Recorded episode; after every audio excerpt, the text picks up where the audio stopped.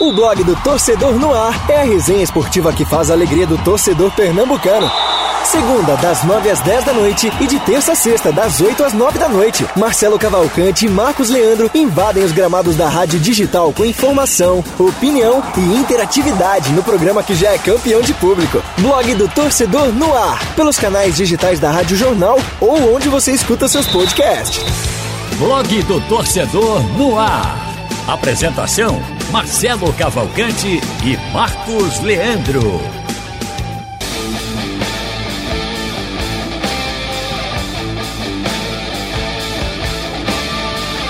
Amigos da Rádio Jornal Web e também das plataformas digitais do Blog do Torcedor, está começando mais um Blog do Torcedor no ar, aqui é, nessa noite de terça-feira, dia 13 de abril de 2021.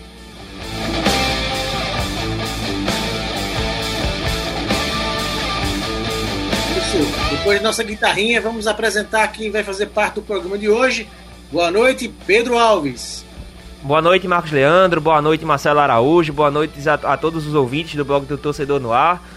Hoje um, um programa recheado. Vamos debater muito sobre o Santa Cruz. Essa derrota muito para o Santa Cruz que é muito pesada. Daqui a pouco a gente aprofunda um pouco mais e tem muito assunto no programa de hoje. Isso, Pedro. Já que o nosso Marcelo Cavalcante está em casa, está descansando, ele testou positivo para a Covid-19, mas tudo bem. Inclusive, desejar... só se recuperar agora Inclusive, desejar... para voltar. É, desejar pra melhoras para ele, né, Marcos? Marcelo Cavalcante. Oi, Pedro. Inclusive, de- desejar melhoras para ele, que ele se recupere logo e volte aqui pro programa. Isso, tá tudo bem com ele, tá sem sintoma, mas tá se recuperando em casa da Covid-19. Então, dá boa noite pro xará do Marcelo, Marcelo Araújo. Prazer enorme te receber, Marcelão. Oi, Marcão. Valeu, feliz da vida, obrigado pelo convite. Abraço ao Pedro. É, infelizmente, mais um momento ruim para o futebol pernambucano, dessa feita para o Santa Cruz, né? Essa desclassificação da Copa do Brasil de forma apática. E vamos bater muito papo. É uma alegria muito grande estar aqui no programa, Marcão. Isso, e avisar o pessoal que já já a gente vai soltar a entrevista do Roberto Jesus, o auxiliar técnico do Santa Cruz, que comandou, o time hoje na beira do gramado, na derrota para o Cianorte, já que o João Brigatti foi demitido no domingo, eh, depois de perder para o Botafogo de São, de, da Paraíba, no sábado, no Arruda, pela Copa do Nordeste. Bom, antes de chamar o Roberto Jesus, eh, Marcelo, um jogo, na verdade, a gente temia que isso acontecesse, né? A gente torcia para que não, para que o Santa seguisse na Copa do Brasil, que seguisse sendo o único per- pernambucano na competição, já que o esporte saiu muito cedo, perdeu para Juazeirense na primeira fase, o Salgueiro também perdeu para o Corinthians na primeira fase, e, e o Retrô chegou até a segunda etapa, mas perdeu também para o Corinthians. Mas não foi assim, o que a gente temia aconteceu, o Santa jogou muito mal, apesar da expulsão do Potiguar, do Augusto Potiguar ainda no primeiro tempo, mas jogou mal, se def, procurou se defender a maior parte do tempo, mas levou um gol no segundo tempo e caiu, também está fora da Copa do Brasil, deixando para trás uma vaga na terceira fase da Copa do Brasil e também uma cota de 1 milhão e 700. O placar foi justo, né, Marcelo? Foi justo sim, Marcos. E infelizmente a gente eh, vê uma soma de erros. Nós conversávamos agora com o Maciel, com, com o João no, no resumo final. Eh, uma soma de erros que vem se avolumando, né? Que vem se juntando. Eh, naturalmente que não só desse ano, não só da nova gestão. Mas óbvio que a gestão que assumiu, que está aí para tocar o barco, e a gente fica observando algumas coisas que é, acaba beirando ah, um lado amador. Por incrível que pareça, infelizmente, você vê algumas peças desse time que estavam no ano passado, mas uma equipe que eh, desmoronou. A gente não pode chamar a equipe do ano passado de vencedora, não pode. Apesar de ter feito um ótimo campeonato pernambucano, ter feito uma boa primeira fase até conseguir a classificação da Série C, ter feito uma boa Copa do Brasil, né? Todos lembram que o Santa Cruz caiu para o Atlético Goianiense nos pênaltis. Uma equipe de Série A, uma equipe bem mais montada, encorpada. Mas nesse ano de 2021 aparenta que o que não poderia ficar pior acabou ficando, infelizmente. E me parece que mais erros vão sendo somados. Eu levantava uma questão aqui para Maciel e para João. Seguinte, Marcos. É, você demitiu o técnico no domingo passado, né? No domingo pela manhã. mas continuam chegando jogadores e você não tem um técnico. Ou se tem, ainda não foi divulgado. Talvez eu possa estar pecando por não saber dos bastidores. Pode ser até que o técnico, é, para ser anunciado, falte pouca coisa. Mas por, se é passado aquilo que as informações que a gente tem, o Santa Cruz ainda não tem um técnico, mas de do final de semana para cá, quatro jogadores chegaram. Né? O Fernando Pilege, que inclusive já estreou hoje, o goleiro Gease, o zagueiro Herbert Silva, o volante Augusto César. E, e aí o treinador chega, eh, a não ser que depois alguém venha a público e diga: não, o treinador deu aval, ou o possível treinador deu aval para esses jogadores. Quer dizer, pode-se somar mais erros para os próximos dias, Marcos, infelizmente. Verdade, Pedro. Já são 15, né, com esses quatro que o Marcelo citou agora há pouco, somando, somando seus 11 que já tinham sido contratados. O Santos já, já chega a 15 jogadores contratados por essa nova gestão e a gente é, não enxerga ainda um time, né? Então pode ser que mais jogadores tenham que ser contratados com a chegada do novo treinador, que o mais cotado até agora é o Alexandre Galo, mas não teve a confirmação ainda. 15 reforços sem treinador, situação muito difícil, né, Pedro? Fora de duas competições agora, Copa do Nordeste e também Copa do Brasil. Exatamente. Esse assunto que o Marcelo tocou, acho que é muito importante e resume bem a situação do Santa Cruz neste momento. Por quê? 15 jogadores contratados em uma temporada, nesse começo de temporada para ser mais exato, porque ao longo do ano ainda podem vir novos reforços e com certeza virão. Então, se os jogadores continuam chegando mesmo sem um treinador, a gente poderia até olhar o lado positivo. A gente poderia pensar que a diretoria tem uma filosofia de jogo, tem uma filosofia de trabalho e acredita nas peças que estão chegando. Mas eu não acho que seja isso. Se o mundo o mundo ideal é que fosse isso, mas não é pelo menos a, a minha sensação e acredito que na maioria dos torcedores do Santa Cruz tem a mesma visão que eu, porque isso demonstra muito a falta de planejamento que a atual diretoria do Santa Cruz vem fazendo, ou não vem tendo no caso. Até eu publiquei no meu Twitter agora, pro, agora há pouco que o Santa Cruz começou a construir a eliminação com a demissão do João Brigatti no último domingo, nas vésperas de uma partida talvez a mais importante do ano do Santa Cruz, pelo menos até o momento, que va valeria, que vale no caso, valeu 1 milhão e 700 mil reais. Então isso foi só um efeito dominó a demissão de João Brigatti hoje resultou numa, na colocação, na, em colocar o Roberto de Jesus no banco de reservas e ele teve, na minha visão, péssimas escolhas ao longo de toda a partida. A saída de Chiquinho, para mim, é o maior ponto de, desses erros que ele demonstrou nesse, nessa partida, que, como eu falei, era a mais importante do Santa Cruz até o momento na, na temporada. Então é só um efeito dominó desde a demissão para a partida de hoje. Isso demonstra, na minha visão, a falta de planejamento, porque isso não se faz. É uma partida muito importante. Se, com Roberto de Jesus, na minha visão, o Santa Cruz já tinha é, a eliminação certa. Com o João Brigatti, talvez existisse alguma possibilidade do Santa Cruz disputar, coisa que não aconteceu na minha visão, porque o Santa Cruz para mim, foi amplamente dominado, não amplamente dominado, mas foi dominado pela, pela equipe do Cianorte. Porque o Cianorte eu achei que foi bem superior, dominou a partida com mais posse de bola, com finalizações. Então, o, eu acho que é simplesmente uma culpa muito do, da falta de planejamento do Santa Cruz, da atual diretoria, que para mim é o maior culpado dessa, desse, desse péssimo início de temporada da equipe tricolor. Marcelo, a gente já tem o áudio do Roberto Jesus no ponto? Tem, tem sim, tem sim. Pronto, vamos ouvir então o Roberto Jesus. Na volta a gente é, analisa as explicações do Roberto e também debate mais sobre essa eliminação do Santa na Copa do Brasil. Então, entrevista aí de Roberto de Jesus. Entrevista coletiva. Eu sou Roberto Jesus. Gostaria que comentasse os tempos distintos, primeiro e segundo tempo. Olha, o, o jogo se iniciou como nós esperávamos, né? A equipe do Cianorte tentando propor o jogo. Eu fiz da mesma forma. Eu optei por colocar um time mais avançado, né? com Chiquinho aberto, com o Pipico centralizado e o Madison aberto do outro lado. O jogo estava controlado, as disputas eram mais é, nas intermediárias, né? com as explorações de bola parada. Mas depois que a expulsão ocorreu, né, na minha opinião, eu acho que injusta. Foi, o árbitro foi muito rigoroso por um lance que a bola já tinha saído, né, mas infelizmente ele expulsou o nosso atleta e aí eu tive que recuar, fazer as minhas duas linhas de quatro e procurar explorar os contra-ataques.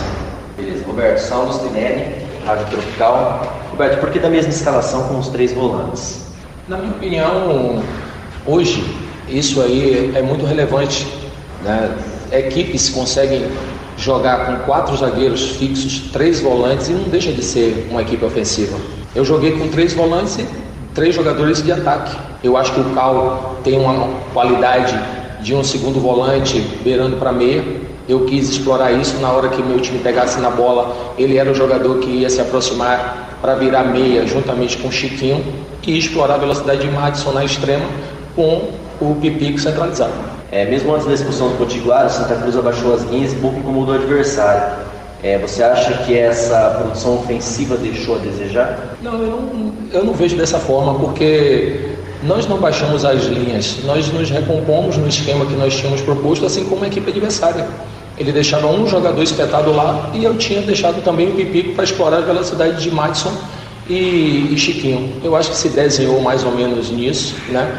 Infelizmente, o pouco tempo que tive não deu para explorar a qualidade né, e o que eu pensava em relação é, à surpresa do adversário, mas não vejo dessa forma não. João Vitor, Rádio Jornal. Roberto, qual o motivo da saída do Chiquinho? Tem características ofensivas e de bolas paradas em um momento que Santa Cruz precisava empatar o jogo. Foi uma opção pelo sacrifício do Chiquinho. Né? Ele, quando o nosso atleta foi expulso, aos 33 minutos, eu configurei com duas linhas de quatro e o Chiquinho era obrigado a vir até a minha intermediária, formando né, a segunda linha, e tinha que ir para o contra-ataque. Dentro do, do jogo ele cumpriu a risca com excelência e depois eu tive que ir para tudo ou nada, eu tinha que colocar sangue novo. Eu achei dessa forma que eu colocando Marcos Vinícius, o Péricles, o Pipico e o Madison, eu teria mais um volume de ataque e também pensando na recomposição. O nível de desempenho de Santa Cruz está bem distante do esperado pela torcida. É, você que está dentro do time, que vem ocasionando essa atuação tão abaixo da equipe, e como o time pode apresentar uma evolução a curto prazo? Eu acho que está muita informação, né? Nós não conseguimos repetir uma escalação durante todos os campeonatos, tanto Copa do Nordeste quanto Campeonato Pernambucano, como o, a Copa do Brasil nós nunca temos a mesma equipe dois jogos seguidos. E isso aí eu acho que vem nos atrapalhando. Eu acho que é, a, a equipe vem contratando, né, quase que toda semana existem novas contratações e a gente está procurando dar uma cara né, para a equipe. É como fazer essa evolução a curto prazo? Agora nós temos né, que procurar de todas as formas né, um trabalho mais intenso? Agora nós temos o Campeonato Pernambucano e o Campeonato Brasileiro no segundo semestre. Eu acho que a gente tem que procurar agora trabalhar o máximo possível, ter agora tempo para trabalhar mais equipe taticamente, né? devido à Copa do Nordeste, Campeonato Pernambucano e Copa do Brasil. Nós treinávamos pouco isso, haja vista que treinamentos táticos foram pouquíssimos. Agora a gente tem que focar mais nisso, entendeu? Para a gente dar um entrosamento à equipe e fazer com que ela tenha né, o seu padrão de jogo e um 11 que seja conhecido do torcedor.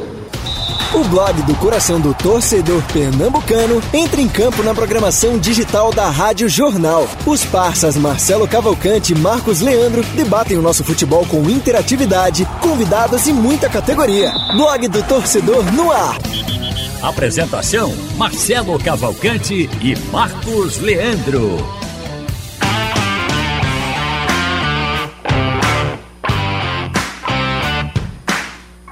Bom, a gente viu aí as explicações de Roberto Jesus da derrota do Santa por 1 a 0 para o Cianorte no Paraná agora há pouco, que causou a eliminação do clube tricolor da Copa do Brasil. Uh, Marcelo, sobre o jogo, o Roberto falou muito da expulsão do Augusto Potiguar, como tentou compor a ausência, mas o que mais me chamou a atenção foi o que ele falou é, no geral, né? Time sem uma cara ainda, todo dia chegando jogador é, na equipe e que não conseguiu repetir o mesmo time por dois jogos seguidos. O, a análise do Roberto Jesus da situação do, do Santa me chamou mais atenção do que propriamente do jogo, Marcelo. Acho que é quase que, quase que se rendendo às evidências, né, né Marcos? É aquela coisa, olha, eu tentei, fiz o que pude, investi em algumas situações que acabaram não dando certo, né? Acho que foi a grande, a, pelo menos no meu ponto de vista, é, eu esperava pelas palavras do Roberto para saber o que é que tinha havido com o Chiquinho. De repente outro jogador sente, é, ou tomou uma pancada, ou o próprio cansaço. Mas não, foi a opção mesmo. Então, uma opção equivocada, né? Uma aposta que ele fez e essa aposta acabou não surtindo efeito. É, infelizmente, é, a gente torce muito, Marcos. Inclusive, estava conversando com o João agora há pouco. Talvez há a perspectiva de se anunciar ainda o nome do novo técnico. É, e aí, para é, se ter uma nova conjuntura. É, observar novamente esse, esse, essa questão do departamento de futebol. Eu acho que será um grande erro se o Santa Cruz não contratar um executivo de futebol. Tudo bem, o Pandolfo recebeu o convite para o esporte, a, a, a, o financeiro acabou eh, falando mais alto, né? a proposta não tinha como ser coberta, é isso que a gente entendeu da situação, mas o Santa Cruz precisa de um executivo de futebol. Você sabe que tem os dirigentes da casa, mas numa hora como essa você tem que pesar emoção e razão. É óbvio que todo diretor da casa, ele é um torcedor também. E em momentos como esse ele usa muito da emoção. Mas você tem que ter a razão lá para uhum. Trazer um equilíbrio, né? para você equilibrar as situações. Infelizmente o momento é muito ruim, fica a expectativa do que vai ser o Santa Cruz para o futuro agora, Marcos. E oh. somente para finalizar, né? Era a última oportunidade desse ano de o Santa Cruz ter uma soma vultosa como essa, que você tinha o quê? Pelo menos aí três ou quatro folhas, pelo menos, se fosse usar é, somente no departamento de futebol. Então vamos ver o que é que a direção tem aí para é, substituir. A gente sabe que não há altura no valor como esse. 1 milhão e 700 você bota aí com os descontos, cai para 1 milhão e 400 e pouco por aí, né? Uhum. É, 20, 25%. Mas infelizmente, o momento é ruim, Marcão. Ô Marcelo, mas assim, é, tocando nesse assunto que você destacou, da questão do executivo, eu não quero dizer aqui que a diretoria do Santa Cruz não entenda de futebol. Longe disso, são pessoas que com certeza se prepararam para isso, estão inteiradas sobre o assunto.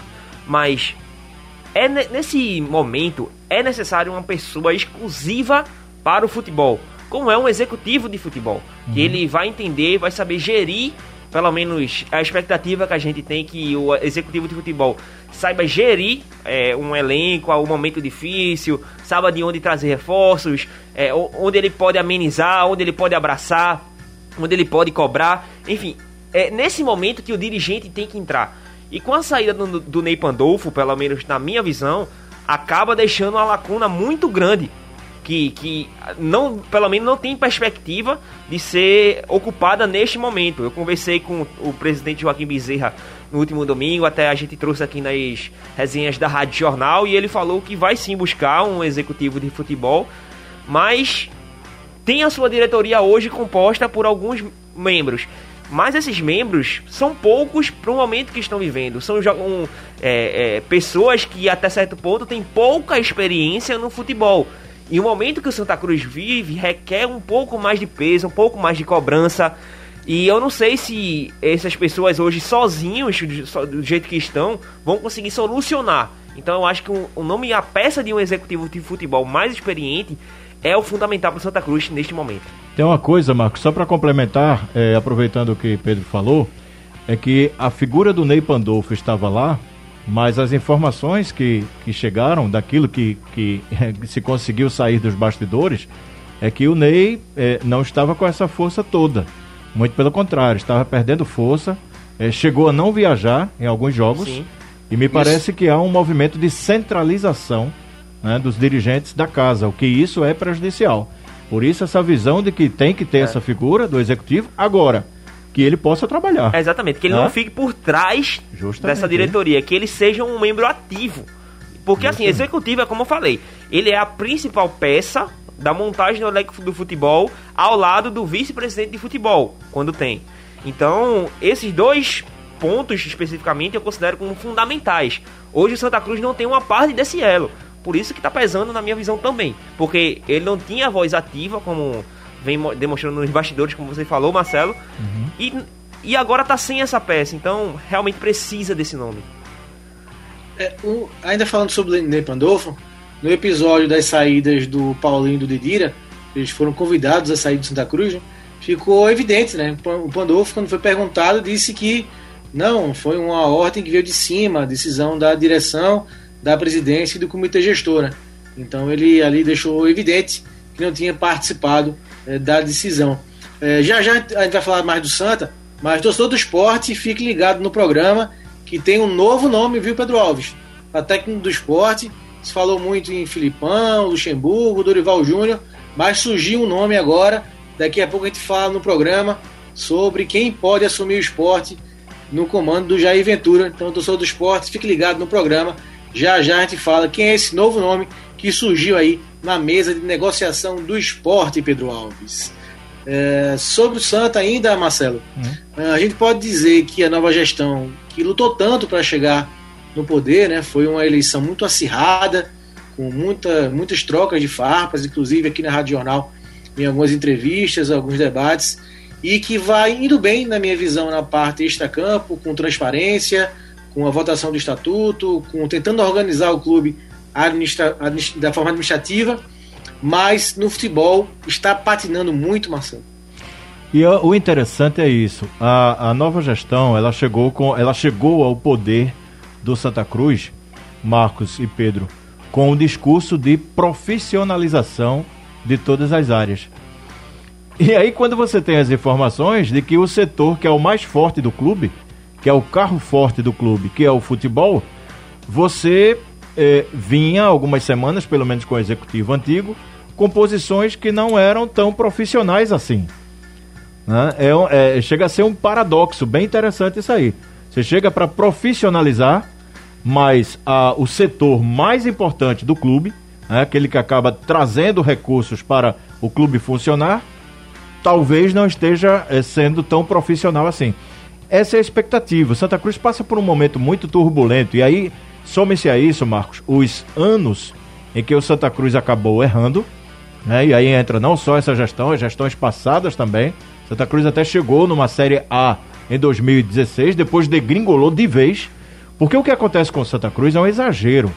Acontece com equipes que batem lá e voltam. Por exemplo, você pega um América Mineiro, você pega um Havaí, um Figueirense, um esporte, um náutico. O esporte até que se manteve na Série A. Eh, você eh, sobe, e aí você passa dois anos, pelo menos, lá e cai. Com Santa Cruz, não é isso. Santa Cruz sobe e cai. E quando cai, nessa última vez, caiu direto para uma B, da B para C, da C para D. E vou falar uma coisa para vocês. Eu comentava agora no resumo final que a minha preocupação já é com a Série C pelo seguinte: o, o nível do Santa Cruz, do que o Santa Cruz enfrentou na Copa do Nordeste, você só, só enfrentou duas equipes de Série A. Você enfrentou Fortaleza e enfrentou o Esporte, né? Que era do outro isso, grupo. Isso. E só. Isso. E só. Você não passou pelo ABC, não passou pelo Altos, né? Perdeu para o CSA em casa. É, se o Santa Cruz, Marcos e Pedro, é, é, tomara que não, torço muito para que não. Mas se o Santa Cruz não ficar de até a oitava colocação na primeira fase, cai para a Série D. A gente olha assim e diz: ah, mas é muito difícil, Marcelo. Não, ano passado o time eh, ficou em primeiro na primeira fase. Pois é, mas a conjuntura era totalmente diferente. Uhum. O time engrenou desde o campeonato pernambucano. O, o Santa Cruz foi vice-campeão invicto. Pra você ter uma ideia. Impensável, né? Impensável. Mas, não, é. não, perdeu na competição pois e foi é. invicto. E Esse, não foi campeão. Esse ano, o time do Santa Cruz não conseguiu jogar duas partidas, pelo menos, que trouxesse uma convicção para nós, para a imprensa e para a torcida. Nem o 4x1 contra o Vitória. O 4x1 contra, contra o Vitória o Vera foi Cruz. o Vera Cruz, aliás, é. desculpa, contra o Vera Cruz. É. Uma partida que o Santa Cruz goleou, meteu 4x1 e ainda assim o desempenho dentro de campo, na minha visão, o Vera Cruz foi muito superior que na o Santa minha Cruz. também. Teve um gol lícito que não foi dado que não foi dado, partida. Exatamente. Hã? Mudaria completamente a história do jogo. Cruz. Oi, Marcos. Na visão de todo torcedor do Santa Cruz, aquele jogo foi enganoso, aquele placar. É. Pois é. E talvez ali aquela situação tenha sido ruim para o clube, porque eu tenho a impressão que João Brigatti seria demitido ali. Sim. Né? E aí você teria um pouco mais de tempo, pelo menos uma semana ou, ou seis dias até o jogo de hoje. E o que acabou sendo uma situação vexatória foi você demitir o técnico faltando dois dias para uma partida decisiva como essa. Inexplicável. É. Se, para mim, assim, se não fosse demitido contra o Veracruz ou no jogo anterior, tinha que ter segurado, pelo menos agora. Mas você demitia dois dias antes, você entrega o auxiliar ao time, toma aí, segura e o filho é teu, sabe? É, eu acho que é uma sucessão de erros. E um desses erros, Pedro, hum. Santa, a direção do Santa acaba assinando que foi um erro trazer o Brigatti quando demite o treinador com nem dois meses de trabalho, por mais que esse trabalho dele não tenha sido positivo nesse, nesse período. Marcos, eu sempre sou defensor de um trabalho longevo de um treinador. Acho que você precisa dar tempo para um profissional trabalhar e um técnico de futebol é algo que eu acho muito é, complexo, porque você precisa de uma série de fatores para conseguir encaixar um time e fazer ele dar certo ao longo de toda a temporada. Então, na minha visão, acho que o João Brigatti tinha ideias é, no começo, quando ele foi contratado, ele deu uma coletiva falando as suas ideias. Acho, achava as ideias dele, dele boa, boas, sendo que ele tinha uma visão muito diferente que era fora da realidade do Santa Cruz. Então, o Santa Cruz, ele tentou implementar esse estilo de jogo no Santa Cruz. Acabou que não deu certo, foi os, foram os três zagueiros com seis meio-campistas e ele não conseguiu encaixar por vários fatores. Primeiro, a qualidade técnica dos jogadores não, não conseguia encaixar dentro do perfil de jogo que ele conseguiu implementar. As peças de contratações demoraram para chegar e quando chegou, ele não conseguiu dar muito, muito tempo para esses jogadores atuarem bem, porque a equipe não estava encaixada. E isso fez com que a diretoria perdesse a paciência. E quando você contrata um treinador, você, na minha visão, deveria ter convicção no trabalho dele. E quando você demite depois de um pouco mais de um mês, isso mostra que você não tinha convicção no trabalho do, do João Brigatti. Então, quando tem esse período de, de poucas, poucos jogos, de pouco tempo de trabalho, e a diretoria chega para demitir, então é um atestado sim de que a diretoria reconhece o erro de ter contratado um treinador que não confiava. Marcos. Bom. Eu tenho, Oi, eu tenho uma questão, é, a gente vai lembrando das coisas, né? E, e quando você é. levantou, João Brigatti e Pedro também, eu tenho uma. E aqui é opinião, opinião minha, por alguns fatos que a gente foi somando. É, na minha visão, o Brigatti, o estilo dele comandar, ele não foi absorvido pelos atletas. Sim. E isso no início ficou muito visível nas primeiras partidas, porque o Santa Cruz tinha um, um os pilares da equipe formado de jogadores experientes. Pipico, Chiquinho, Didira e Paulinho. Isso ficou muito claro em algumas situações. É, a, a, a TV. Dani Moraes também, né? Dani Moraes também. Se bem que Dani não demonstrou em nenhum momento insatisfação. Ele pode até ter ficado insatisfeito e talvez tenha até apressado a sua, a, a sua parada no futebol, a sua desistência de, de, jogar, de ser atleta de futebol. Talvez. Uhum.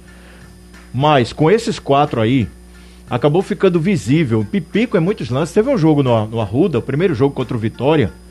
25 minutos ele foi substituído, não sei se vocês lembram, pelo Léo Gaúcho. Ele, ele, olhou pro Brigatti e disse: Poxa, Brigatti.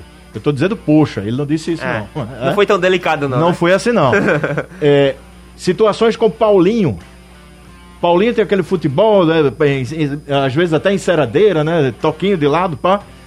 E a gente escutava naquele microfone que fica próximo do treinador. E sem a torcida ainda? E sem a torcida, os esporros e a forma como o Paulinho recebia. Então o que, que aconteceu? Esses quatro, eles travaram. E aí vocês lembram daquele jogo contra o Vitória da Bahia no Barradão. Santa Cruz foi apático, acabou a partida aí. Sim. Depois, o que é que o Brigatti fez? Colocou os quatro para descansarem. Não era um descanso, era uma punição. Uhum. Passou para o público que era um descanso. Depois vem a demissão de Paulinho e de Dira. E aí eu não discordo. Não discordo. Eu concordo porque eles fizeram corpo mole.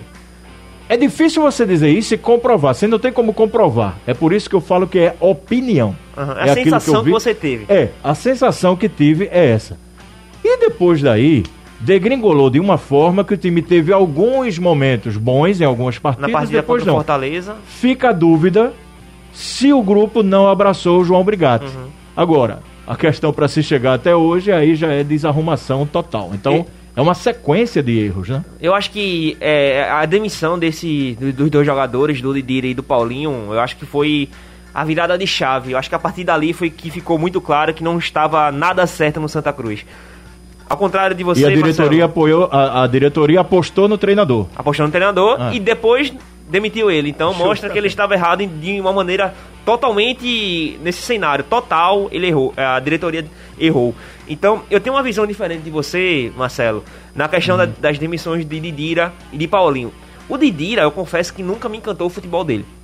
Acho que ele foi importante em alguns momentos, claro, porque realmente ele tem uma qualidade técnica superior aos jogadores, um poder de armação bom, bom também. Ele não mantém uma constância. Mas né? ele não mantém a constância. Essa é a palavra certa, certa que, que você trouxe. E, mas o Paulinho, ao contrário do Didira, eu já achava ele o melhor jogador do Santa Cruz. É, eu sempre gostei do, do estilo de jogo dele, a qualidade técnica que ele demonstrou.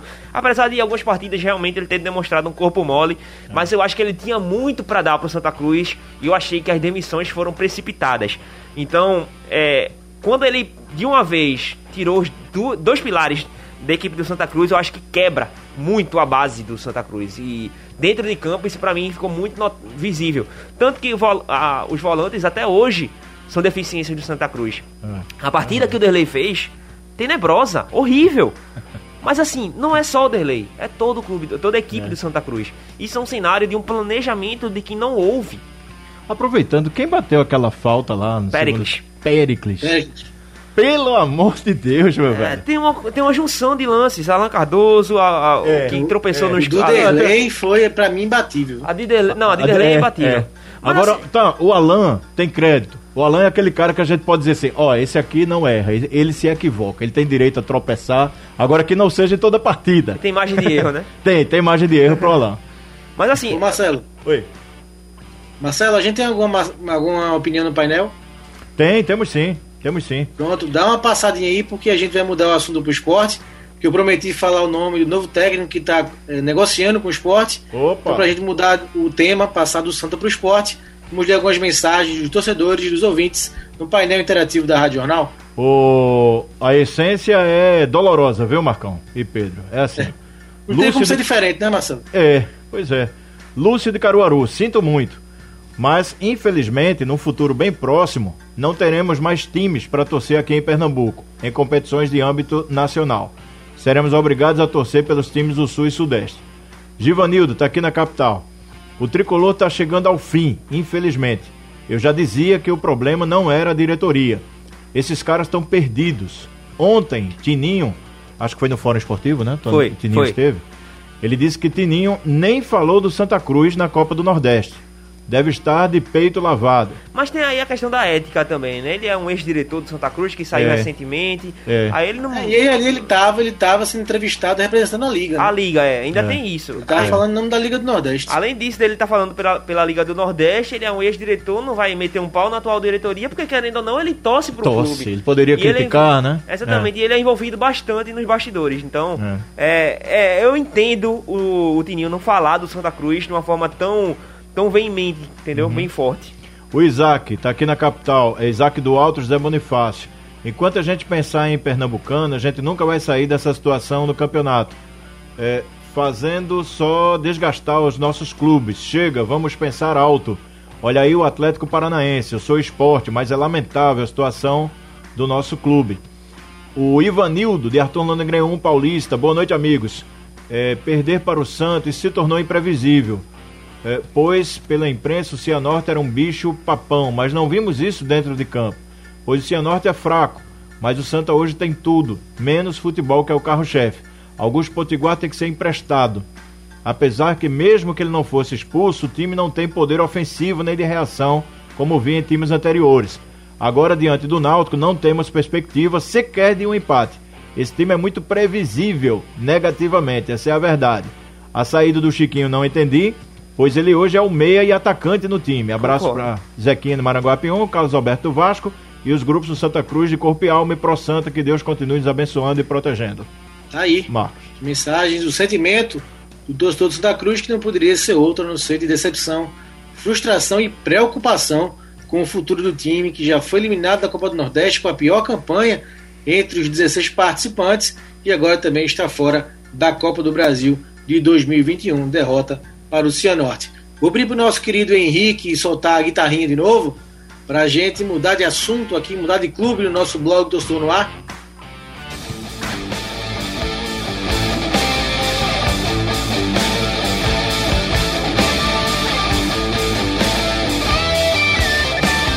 Isso. Gostou da guitarra, Marcelo? Boa, muito boa. É, eu, você sabe que é, é rock and roll, é rock and roll. Você sabe que é, eu lá no início, o Marcão, Pedro, o Henrique aqui também, que é um roqueirão, é, meu som era mais rápido, era o thrash metal, né? Mais rápido, mais pesado e vocais guturais, guturais. Mas quando você vai ficando mais velho, a barriga vai crescendo, o cabelo vai caindo. Aí você já vai escutando ali um Led Zeppelin tranquilo, um Pink Floyd, entendeu? Um progressivo, aí a coisa vai é, natural, vai se acalmando, viu, Marco? Era muita adrenalina, muita. É um caminho natural, né, Marcelo? É um caminho natural, é natural. É. Bom, é, vamos mudar de assunto e falar agora do esporte, porque notícia nova. O esporte falou em Filipão, falou em Luxemburgo, Dorival Júnior mas Pedro Alves, sabe quem é o técnico perto de um acerto com o esporte? Estou curioso. Humberto Louser, da Chapecoense. Negoci... Negociações aí avançadas.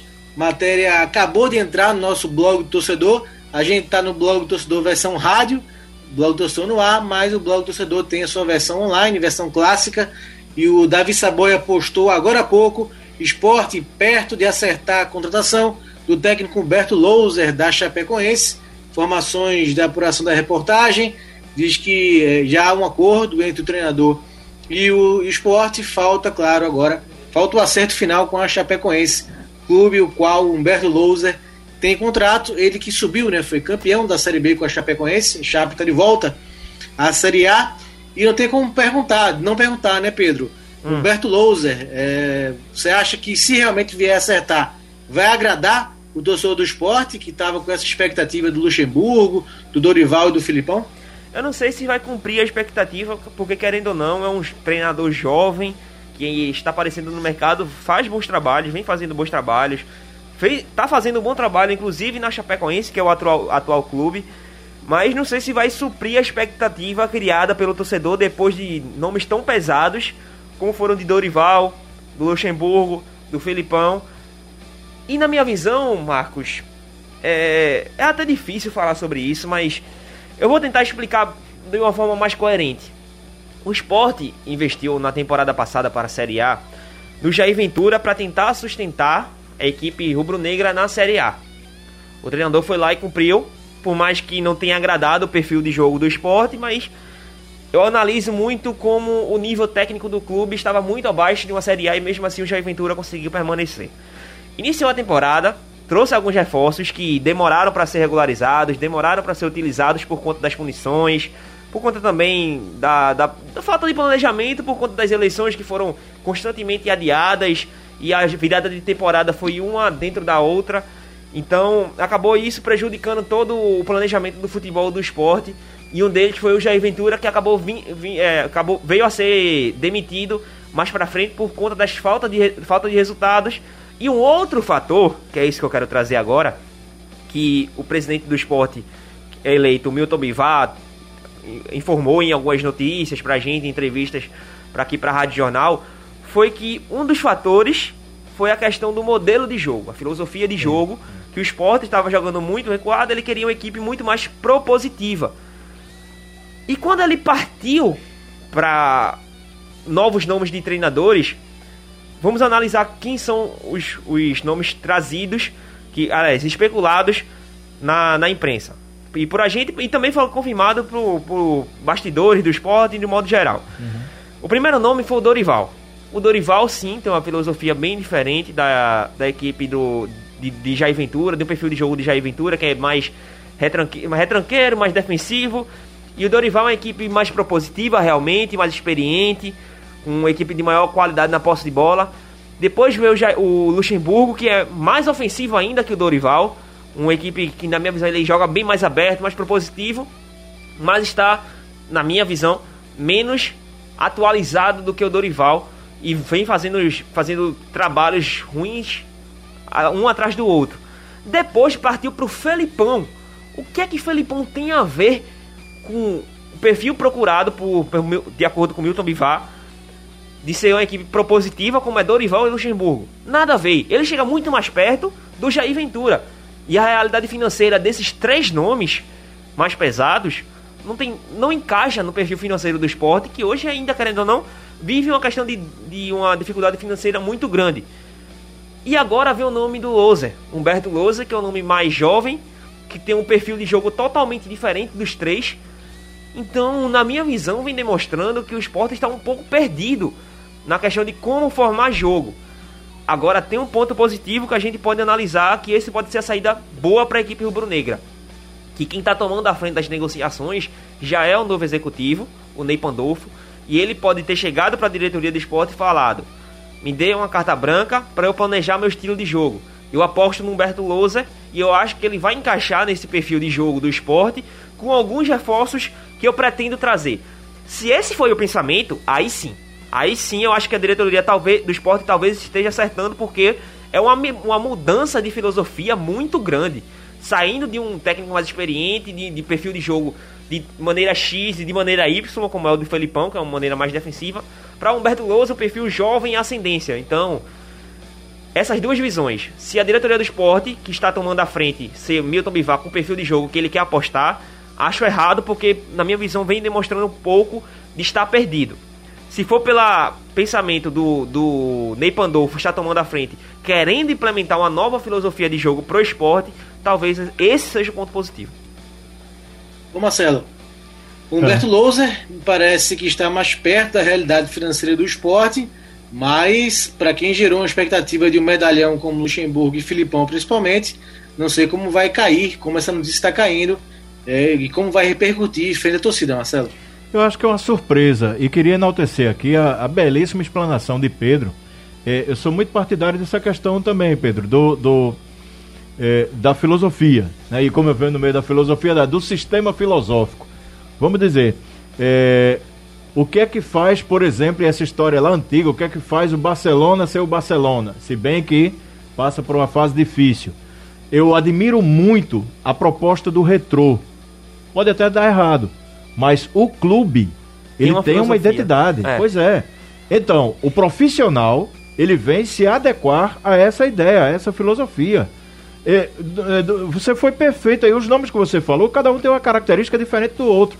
Então, a imagem que passa pra gente é: vai se contratar um nome. Um nome. É, né? exatamente. Um nome. Exatamente. Então, é, o que é que pensa esse nome? Não, aí é detalhe, aí é outra situação.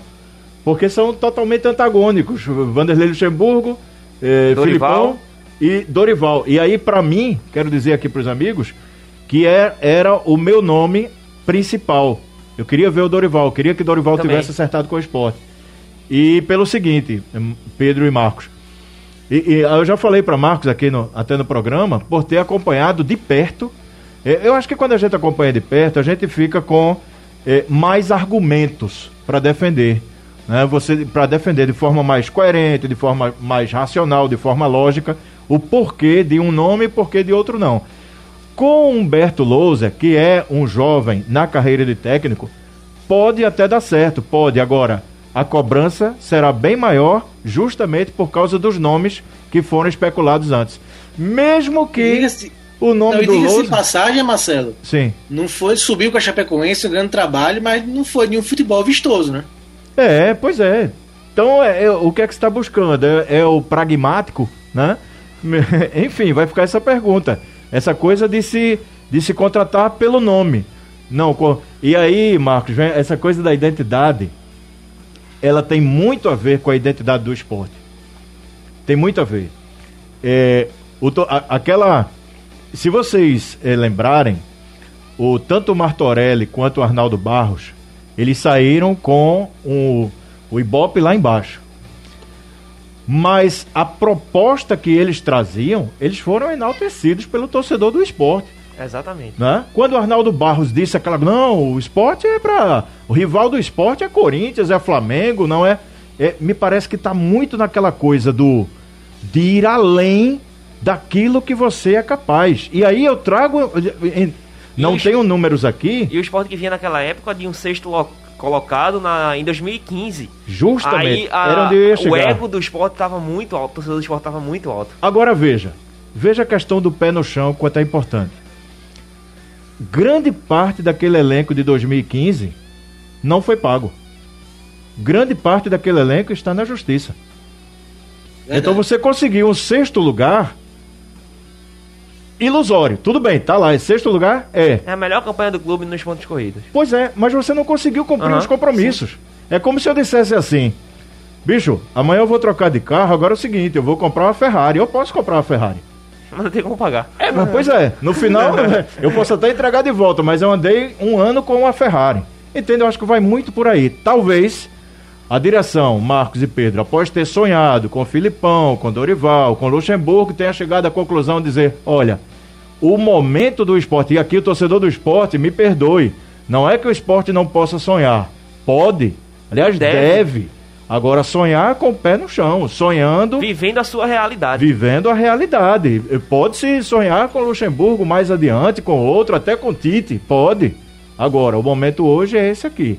E parece que a situação, Marcos e Pedro, é bem essa, é o que cabe na realidade do clube hoje, né? E vivendo dentro dessa realidade, Marcelo, só para complementar é, um comentário que, que eu já trouxe em outras oportunidades no antigo JC Sport 10, eu sempre, como eu falei aqui no começo do blog Torcedor no Ar, na avaliação do Santa Cruz, eu defendo muito a longevidade no trabalho do treinador.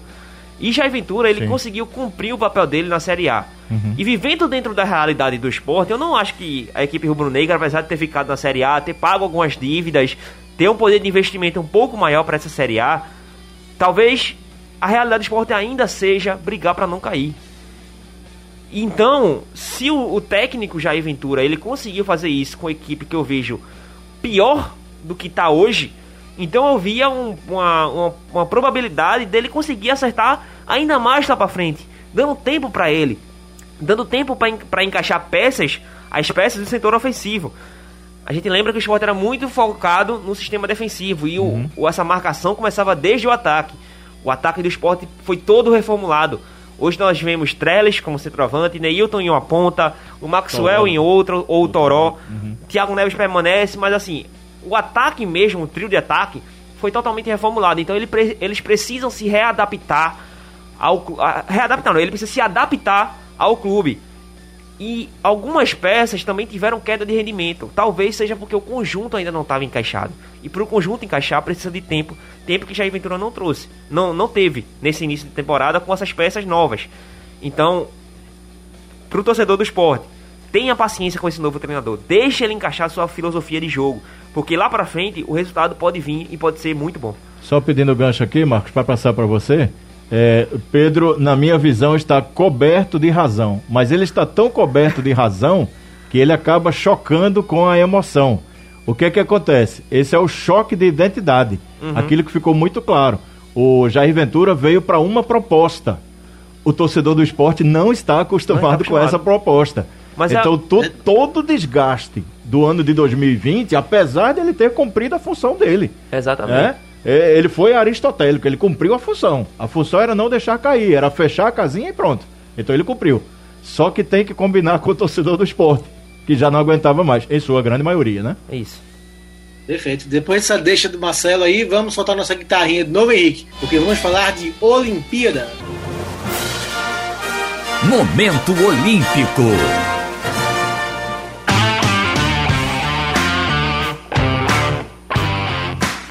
no Momento Olímpico, a nossa produtora, Carolina Fonseca, tem um recado bem bacana sobre as Olimpíadas que estão chegando e tem uma marca bem especial das Olimpíadas de Tóquio. Solta aí Diga aí, Carol. Boa noite, Marcos, Pedro, Marcelo e todos os torcedores que estão acompanhando o blog do Torcedor no Ar.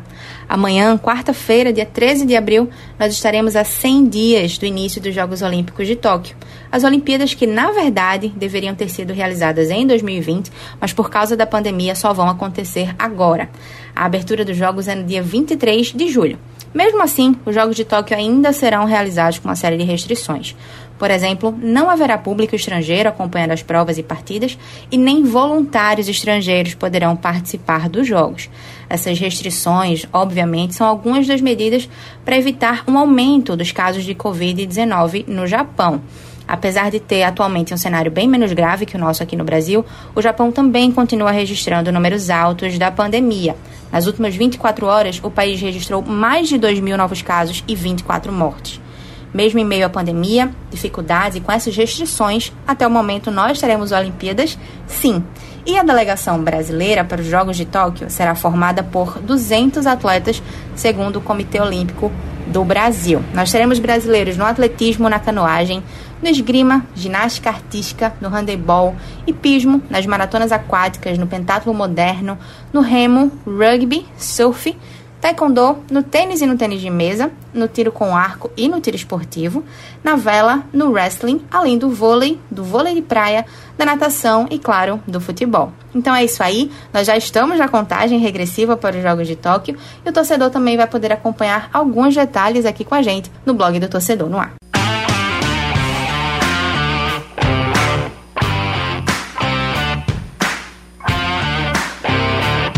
Valeu, Carol.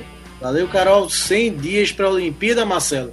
Você que citou aí Aristóteles, Ah. não tem como não lembrar da Grécia quando se fala de Olimpíada, né? É, verdade. E tem 100 dias para os jogos, Marcelo. Assim, a gente vê um monte de restrição, mas os jogos estão mantidos. Eu li uma matéria hoje, né? Hoje saiu muita, muita matéria por conta dessa marca dos 100 dias para a Olimpíada, que ia ser até o, o torcer para o japonês que vai para a Olimpíada, que vai acompanhar as disputas, até a regra até para torcer. Então vão ser, vão ser jogos bem complicados e diferentes, né, Marcelo? complicados e diferentes e, e- e, é, além dessa complicação da própria da própria existência dos jogos, né, da confirmação dos jogos, pelo menos até agora, o que nos traz uma preocupação muito grande. Não podemos esquecer de que é o mundo inteiro, né? É o mundo inteiro. E a, a, a propagação do vírus começou assim. Né? Se iniciou da China, saiu Espanha, Itália, por ali, Europa, até chegar no mundo inteiro. Mas vamos admitir que seja mantido e que sejam realizados os jogos. É, como estão nossas equipes, né? Como é que elas vêm se preparando? Nós que já temos uma dificuldade tão grande. Então tem uma expectativa muito grande. Como espetáculo, Marcos e Pedro, para quem vai assistir em casa é fantástico. Agora, para quem está envolvido diretamente, acredito que deve ter, deve ter sido um ano muito difícil. Né? O que perdeu de tempo de treinamento, por exemplo, nos atletas? Esporte de alto rendimento. Acho que Muitos expect- eventos testes foram cancelados, Marcelo. Oi, oi, Marcos. Muitos eventos testes foram cancelados. É, justamente, que é onde você vai adquirindo o ritmo né, até chegar em alto nível nas Olimpíadas. É uma preocupação muito grande. E aí acredito que nesses esportes de alto rendimento acaba levando vantagem quem sempre leva vantagem. Porque quem está atrás vai ter que correr atrás. Como você vai correr atrás se você não teve o mesmo tempo, sabe? Ou quem sabe de outra forma até surgir surpresas, né? Fica essa expectativa que pode acontecer também. E tem um outro fator também, Marcelo, Marcos Leandro e ouvintes do blog Torcedor no Ar, tem a questão do investimento. A gente sabe que, apesar de ser uma Olimpíada, os atletas acabam não tendo todo o investimento financeiro necessário. Então, às vezes eles se planejam para aquele período de quatro anos, de uma Olimpíada para outra, para ter o investimento, para ter uma preparação. E quando esse período se estende, acaba prejudicando todo esse planejamento. Como é que ficaram esses atletas nesse período de um ano sem, a, sem um poderio de, de, de dinheiro, poderio financeiro de que, que alguns atletas não têm? Então isso acaba pesando também, porque a preparação física para esses atletas é algo fundamental. E quem acompanha minimamente esporte de alto rendimento sabe que esses atletas precisam se dedicar bastante para poder ter um rendimento físico necessário para atuar bem. E numa Olimpíada não é, a Olimpíada não é diferente. Futebol, basquete, de um modo geral, tudo, tudo é em nível altíssimo. E de 4 em 4 anos esses atletas se preparam porque dão a vida neste período. Então acaba sendo bastante afetado é, esse período de um ano de prolongamento. Acho que a, a organizadora da, da- da- da- das Olimpíadas está correta em, evitar deslocamentos de voluntários para trabalharem na competição. E é, espero sim que tenha um controle bem rigoroso da questão da Covid-19, porque são muitas pessoas, muitos atletas envolvidos ali na competição, além também das pessoas que trabalham no bastidores. Espero que dê tudo certo. Perfeito. Ô, Pedrinho, a gente nunca conversou sobre isso, Pedrinho. Você gosta de Olimpíada? Gosto, não é, eu não acompanho todos os, os esportes, mas é, gosto de acompanhar, algum, por exemplo, o vôlei de, de, uma Olimpíada, eu gosto bastante, acho bastante interessante, bem competitivo. É, e, e, assim, eu gosto de acompanhar assim, não, não são todos os esportes, confesso. Tem alguns que eu não, não, não me sinto atraído, não acho bastante interessante, mas tem vários tipos de esporte, natação também eu gosto bastante, tênis. Então são, são alguns tipos de esporte que, que acabam me chamando a minha atenção. É porque tem amigo nosso na editoria que vai trabalhar em política, né? Porque não gosta de Olimpíada. Sabe quem é, né? Sei não. Quem é? Depois eu lhe digo então. Pronto, beleza. Ô Henrique, vamos soltar a guitarrinha porque a gente tá acabando o programa e tem o nosso bola dentro e bola fora.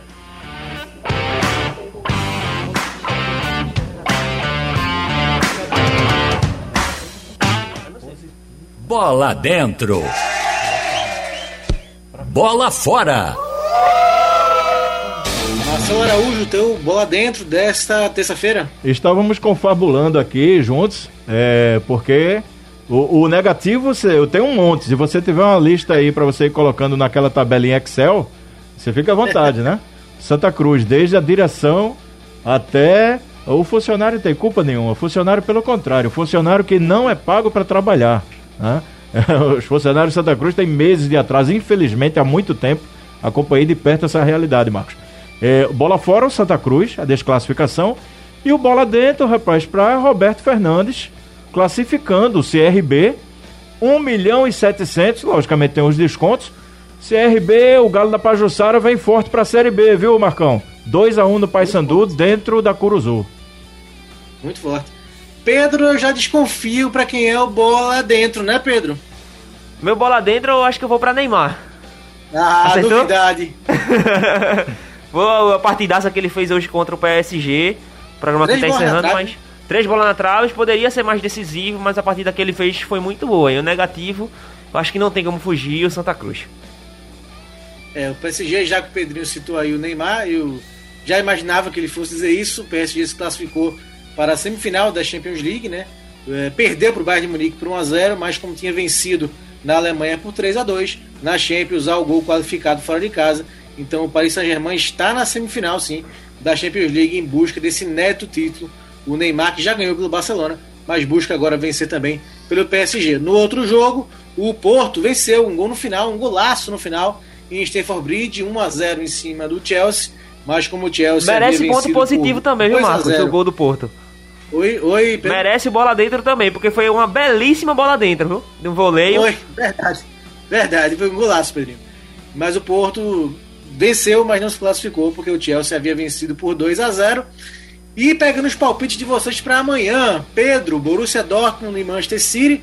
Primeiro jogo, o City venceu por 2 a 1 E também em Enfield tem Liverpool e Real Madrid. O seu Real Madrid venceu meu Liverpool por 3 a 1 no primeiro jogo. Eu vou apostar, falar rapidamente aqui, resta apenas um minuto pro, pro programa acabar. Eu vou de Manchester City. Eu vou de Liverpool. Vou de Liverpool. Boa, Marcelão. Vamos é. tirar esse Real Madrid. Já ganhou eu, muito a Champions League.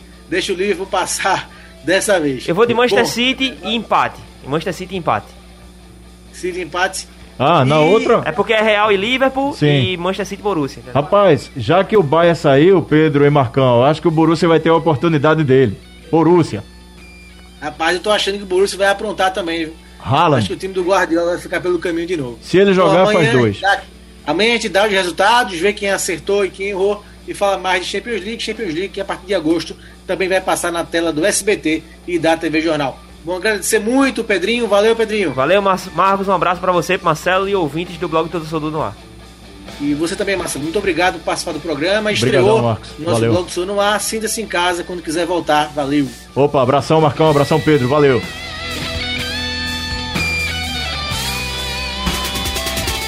Sugestão ou comentário sobre o programa que você acaba de ouvir, envie para o e-mail ouvinte@radiojornal.com.br ou para o endereço Rua do Lima 250, Santo Amaro, Recife, Pernambuco.